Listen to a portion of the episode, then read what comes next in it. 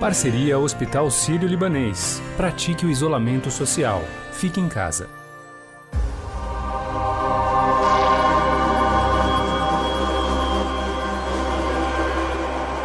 Desde a chegada do novo coronavírus, algumas perguntas seguem mobilizando intensamente a comunidade científica.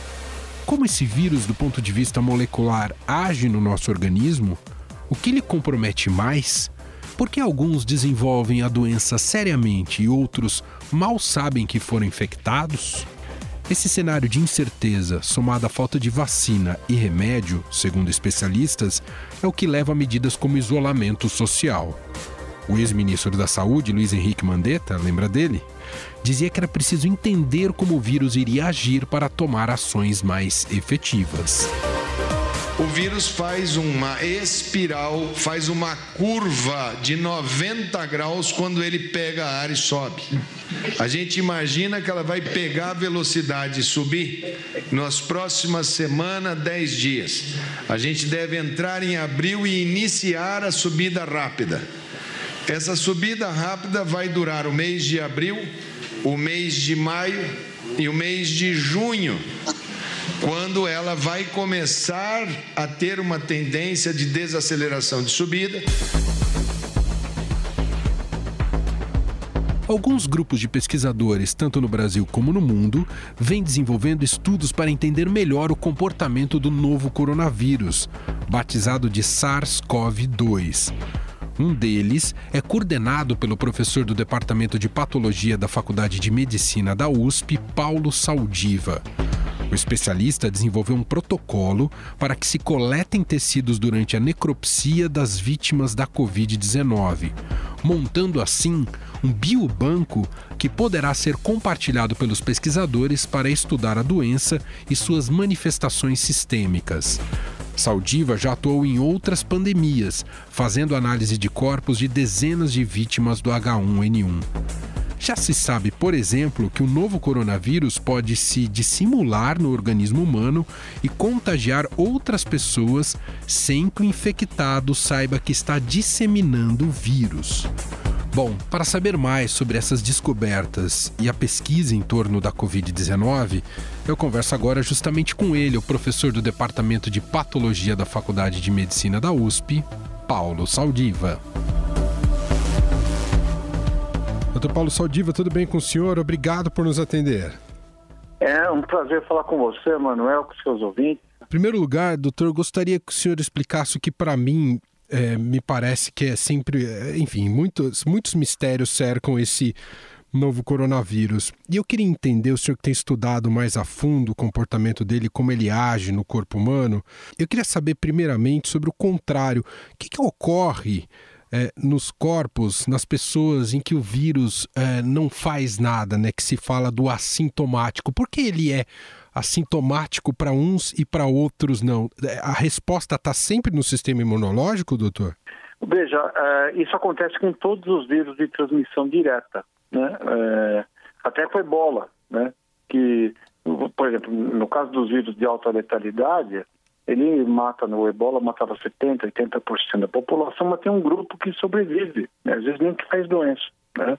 Isso porque o repertório imune, imunológico das pessoas varia e também a densidade de receptores que o vírus usa para se grudar em nós. Então vamos só, sem querer ser pedante, né? Mas o vírus é uma estrutura que nem mereceria ser chamado de ser vivo, né? Ele é uma é um envoltório, ele tem um material genético, no caso do vírus, do corona e do vírus da influenza é um RNA, é, é nem uma dupla fita ele tem, uma cápsula de proteína e ele não tem as enzimas necessárias para produzir um novo vírus. Então o que, que ele faz? Ele, ele é tossido, expelido de um, um, ser infectado, entra no caso do corona dentro do, do sistema respiratório e ele tem na, na cápsula dele uma chave que vai reconhecer uma fechadura que está na membrana das células que ele quer infectar.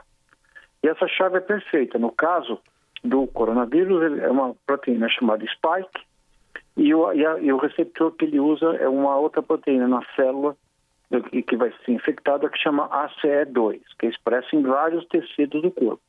Ao virar essa chave, ele aciona uma espécie de broca, que é uma proteína chamada furina, e introduz o, o, o seu material genético que sequestra a célula e obriga a célula a trabalhar para ele, fazendo novos, novos vírus. Então, você evita isso ou fazendo anticorpo, ou montando uma resposta inflamatória, ou tem alguns indivíduos que têm pouco receptor e, consequentemente, o vírus chega com a chave e não tem onde enfiar. Resumidamente, é essa possibilidade. São pessoas que têm, são capazes, são saudáveis, têm, é, não tem doença básica nenhuma, nem pulmonar, nem diabetes, o envelhecimento, ou então a própria constituição do repertório imune que as pessoas têm. Tem algumas que são altamente resistentes e outras que são alta, altamente suscetíveis. E o número de. Quando você vai ver, por exemplo, numa epidemia de influenza, a gente está falando influenza porque a gente não tem tempo ainda para acompanhar o que vai acontecer com o coronavírus. Claro. Mas ao final de um surto de influenza, se você for ver anticorpos na população, que anticorpos que foram gerados contra aquele tipo específico do vírus que circulou naquele ano, vão ver que cerca de 70% a 80% das pessoas têm anticorpos contra o vírus, ou seja, tiveram contato, montaram uma resposta inflamatória, às vezes nem tiveram doença, tiveram infecção, mas não tiveram doença. Enquanto que uma fração menor, muito menor, é que vai fazer o adoecimento. E isso é, a gente não sabe ainda no coronavírus, mas é provável que cerca de 60% a 70% da população vai ter tido contato com o corona. Essa a questão da imunidade, doutor, parcial ou total, ainda não há respostas em relação a esse novo coronavírus? Não, porque é um experimento. Nós estamos vivendo um experimento em curso, natural, ecológico, onde nós somos os cobaias. Né? Então, essa estimativa que a gente tem para a influenza, tem porque a influenza volta todo ano. Então, você tem vários estudos feitos no mundo inteiro que mostram que existe uma cicatriz, que a gente chama de cicatriz imunológica, em um grande número de pessoas. Nos lugares, os estudos que tem ainda do corona são incipientes, porque a doença ainda está em curso. Mas é provável que você tenha um número substancial de pessoas que vai ter tido contato com o vírus e jamais soube que isso aconteceu. O que distingue esse vírus, dos, por exemplo, de uma influenza comum que as pessoas têm, é a inexistência de uma vacina. A segunda coisa é que ele é mais agressivo. Eu tive o duvidoso privilégio, nós tivemos o duvidoso privilégio de, na Faculdade de Medicina, fazerem, é, estudarmos as pessoas que faleceram do H1N1, que foi há 10 anos atrás, e agora com o coronavírus. Em comparação, com o H1N1, que também causou mortalidade e adoecimento, nós, esse vírus é mais agressivo. Ele tem uma capacidade de, de disseminação ao longo de todo o sistema respiratório maior e é capaz de provocar uma lesão mais intensa do que o H1N1. A outra coisa que ele tem de diferente é que ele faz com que ele secreta, ou ele secreta, ou a resposta inflamatória evocada por ele faz um, ele libera algum, alguma proteína, algum mediador que faz com que o sistema imune fique meio atordoado. É como se o, o pulmão ficasse meio abandonado à sua própria sorte, numa grande porcentagem dos casos. A ponto de que mesmo os pacientes que não tiveram tempo de internação, chegaram ao nosso hospital praticamente nos instantes finais da vida, ele já traz uma pneumonia bacteriana a, secundária contraída em casa, que bactérias que pegaram carona, digamos, tomaram proveito desta é, diferença imunológica, dessa, dessa amnésia imunológica induzida pelos vírus. E o terceiro aspecto é que ele essa doença cursa também com número, uma frequência maior de pequenos trombos na pequena circulação pulmonar, nos vasos pequenos do pulmão. Ou seja, você não só tem insuficiência respiratória, porque o, o, o ar eh, não consegue entrar pela inflamação pulmonar, como também existe uma, uma parte do pulmão que o sangue não passa. Ou seja, mesmo que o ar entre, não encontra o sangue, e isso ajuda a ter essa insuficiência respiratória grave que os pacientes desenvolvem necessitando ventilação mecânica. Há algum risco para o senhor e para a sua equipe? Quais uh, medidas de segurança são necessárias para conseguir realizar esse tipo de estudo, doutor? Bom, a, as autópsias no mundo são poucas justamente pela, pela periculosidade, né? É, você precisa ter é, níveis de proteção comparáveis a laboratórios que trabalham com, com, com virologia, que é chamada é, é um nível 3 de proteção. E Normalmente só existe isso em países que se preocupam, por exemplo, com guerra é, biológica. Né? E, o Brasil não tem isso, e a alternativa que nós utilizamos foi é, fazer autópsia sem abrir o corpo. Como a gente já vinha trabalhando um pouco, é, é que é você fazer autópsia, a gente reveste o corpo do, da pessoa falecida é, com um plástico para evitar o contato direto com, a, com o corpo e introduzimos agulhas que são guiadas por método de imagem, que vão agulhas um pouco mais calibrosas, que conseguem tirar fragmentos de tecido passíveis não só de serem analisados ao microscópio, como também de fazer essa, eh, descobrir essa conversa molecular entre o vírus e o hospedeiro, entre o vírus e o seu sistema imune. Isso é importante ser feito porque é, essas autópsias são feitas e analisadas rapidamente, o que põe a equipe a trabalhar praticamente 14, 16 horas por dia, e informados os clínicos para dizer no dia seguinte do que morreram aquelas pessoas e poder orientar novas alternativas de tratamento. E a gente se paramenta bastante, viu? É, para pôr a roupa é mais ou menos uns 20 minutos, para tirar mais outros 20 sob assistência. O, o doutor, uh, como é que o, senhor, o que, que o senhor acha que deve vir primeiro? A, a vacina ou o remédio? Ou também tudo isso ainda é um horizonte difícil de prever? Eu acho que a vacina chega primeiro do que o remédio. Aliás, é, nenhuma dessas viroses, né, até hoje a gente procura um remédio para vírus de influenza, não consegue, né? É, é, você, em geral, os antivirais funcionam é, é, mas mesmo as bactérias que a gente tinha antibiótico, cada vez elas estão ficando mais resistentes, né? É, isso está diminuindo o espectro de antibióticos. A boa notícia é que as vacinas estão mais rápidas, só que elas são caras. Manuel, uma vacina para desenvolver e fazer os testes de eficiência, ela vai custar em torno de 500 milhões a 1 bilhão de dólares, mais ou menos. O que para uma empresa é muito.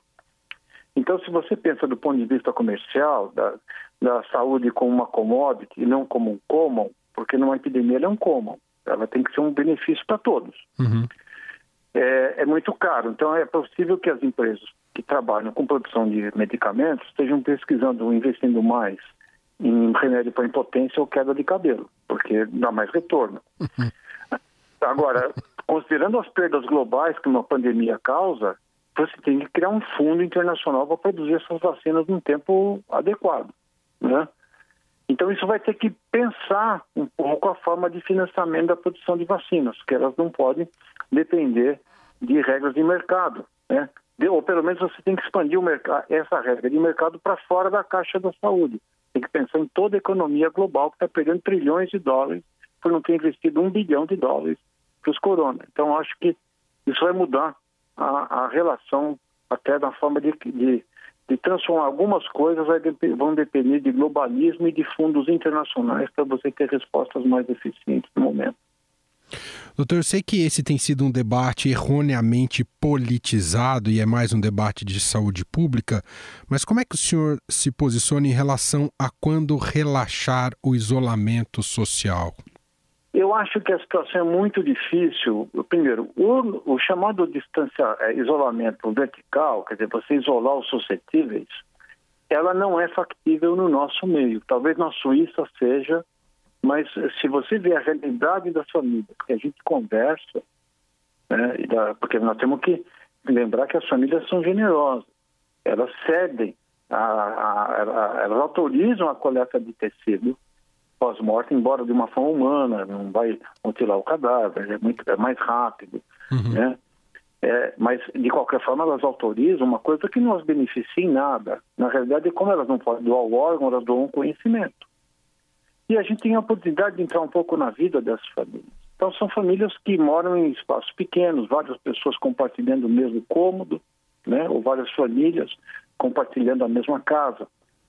Então, isolamento nessa história, sempre vai ter alguém que sai em alguns lugares para pegar, uh, não pode fazer parar de trabalhar porque tem que ganhar o pão, o, salário daquele dia, baseado em, trabalho informal, às vezes, ou em, em trabalho diário. E, e, e isso, é, e a gente teria que ter sistemas de proteção social para as pessoas subsistindo, que não são disponíveis no nosso meio. Por outro lado, você tem a discussão se você faz abrir a, a, a, a economia, vai morrer mais gente e o sistema de saúde vai saturar. Essa discussão, do ponto de vista moral, ela é insolúvel, não tem uma solução fácil. Uhum. De um lado você. Então, mas isso nunca foi colocado da, da forma como é. Quer dizer, caiu no colo dos nossos governantes uma, um problema criado por um vírus, uma estrutura de 0,2 milésimos de milímetro, que diz o seguinte: olha, gente, eu, se eu abrir, morre gente, se eu é, fechar, o pessoal é, se arruína e vai ter uma queda econômica grande. O que você vê é, é que justamente virou política. Não, pode, pode sair que já que é um remédio que não está pronto ainda e que a gente garante, é uma, é uma doença sem sentido, é uma gripezinha, e não é. E eu, eu vejo que as pessoas que estão é, é, morrendo são aquelas que tiveram que sair não por, porque acreditam, sem uh, viés política nenhuma, elas tinham que sair para trabalhar, para viver.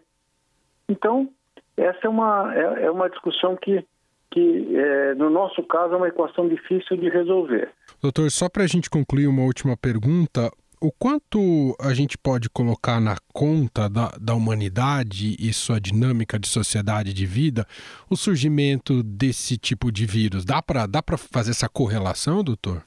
Dá sim. O, o vírus faz o que sempre fez, né? Ele muta.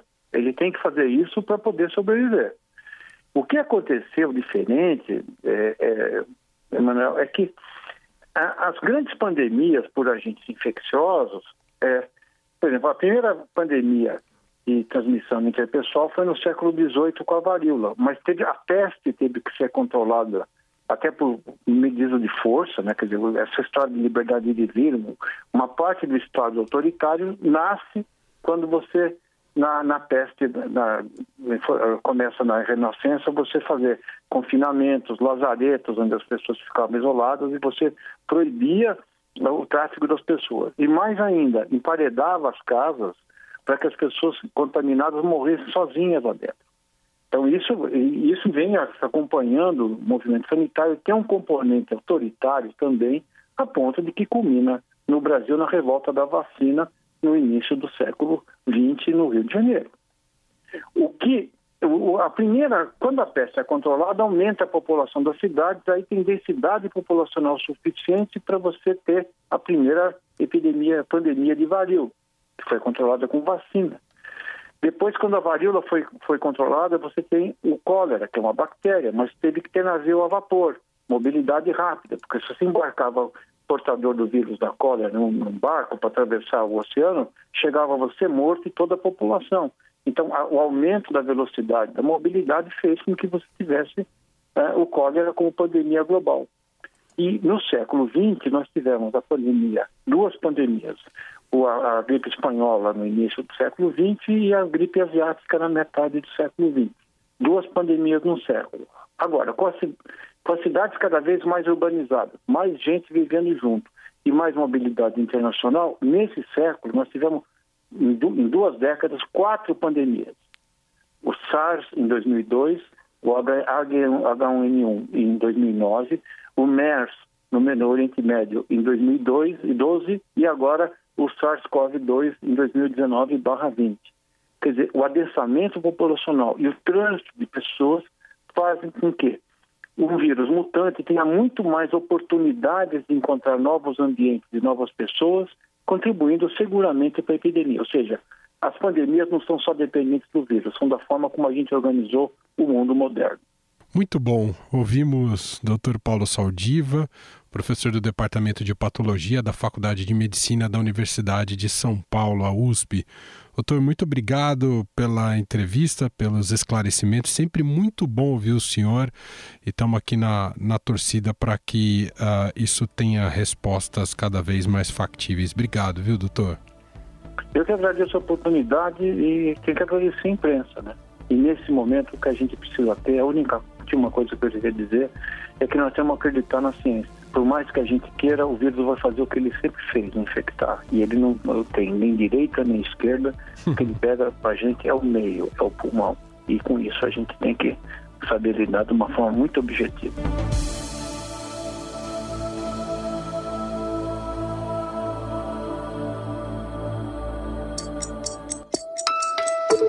Em 20 segundos eu volto. Não me abandone. Você vai ouvir daqui a pouquinho o nosso quadro Fique em Casa, mas apresentado por ela, Renata Cafardo. Em tempos de Covid-19, vamos ser responsáveis, praticando isolamento social e não disseminando notícias de fontes desconhecidas. O Hospital Sírio-Libanês tem uma página especial com informações sempre atualizadas. Acesse hsl.org.br/barra coronavírus.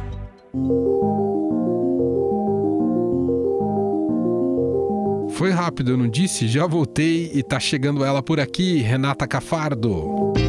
Fique em casa com o Estadão, com Renata Cafardo. E hoje a gente vai conversar com a Priscila Cruz, que é presidente executiva do movimento Todos pela Educação e está em casa com suas duas filhas aqui em São Paulo. Priscila, onde você está? Você está isolada também nesse momento? Está na sua casa? Oi, Renata. Tô, tô aqui na minha casa desde o dia 12 de março, com as minhas duas filhas. Estamos dividindo o Wi-Fi, que é uma, uma questão louca, né? Porque o Wi-Fi não dá conta mas estamos super bem, é, aprendendo uma nova rotina, aprendendo outras conversas, que também é algo que tem sido super bacana nesse período. Primeiro que acho que pela primeira vez eu estou na aula com elas, né? Porque os nossos filhos vão para a escola, eles entram na sala de aula e a gente não vê como que é essa dinâmica deles numa sala de aula. Como a sala de aula foi transportada para casa, uma coisa que tem sido muito interessante é observar, ficar junto. Eu me sinto dentro da sala de aula com as duas. Uma outra é elas são viciadas em Naruto, né, que é um personagem japonês de anime. Então sei tudo, sei todos os personagens, os poderes, quem são os amigos, os inimigos, os clãs e muito assim sobre os desejos, o que elas pensam em relação ao futuro, em relação à ciência. Isso também tem sido um assunto muito presente aqui por conta da pandemia, vírus, contaminação. Então essa questão toda da produção científica, ciências, biologia também acabou virando sendo um assunto bem presente aqui em casa. E você fica ouvindo também os professores, fica aí assim, meio que espionando se o professor é bom, se a aula é bem dada. Você sabe que eu tô tão feliz, assim, tão orgulhosa do esforço que esses professores têm feito, assim. Então, aqui em casa, eu tenho visto muito, né, os, os professores estão se reinventando, estão trabalhando muito mais, então, se realmente tem um esforço enorme dos professores do Brasil todo, e está sendo muito interessante, né? Estar na sala de aula com elas é uma delícia, né? Assim, fora que eu também estou aprendendo coisas que eu já tinha esquecido. Hoje de manhã, a minha filha mais velha estava estudando sobre paleolítico, neolítico. Eu já tinha esquecido um pouco desse assunto. Enfim, uma série de, de aprendizados que a gente teve na escola e que a gente depois acaba não usando tanto e que eu estou conseguindo retomar com ela. Está sendo super legal isso. Tá certo, Pri. Olha, super obrigada, viu? Muito Olha, legal. Eu que agradeço. Espero que mais pessoas estejam entendendo esse momento que a gente precisa ficar em casa como um momento de aproximação, um momento que vai gerar uma série de lembranças e memórias que a gente vai carregar para o resto da nossa vida e os nossos filhos vão carregar para o resto da vida. Então vamos fazer uma memória boa, né? Vamos construir uma lembrança boa desse momento.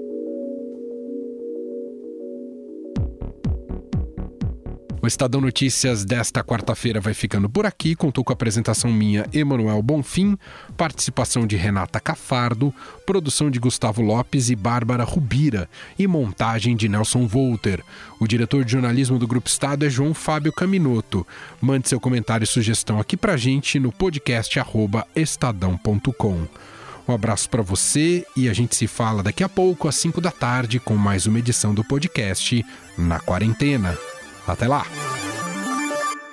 Estadão Notícias.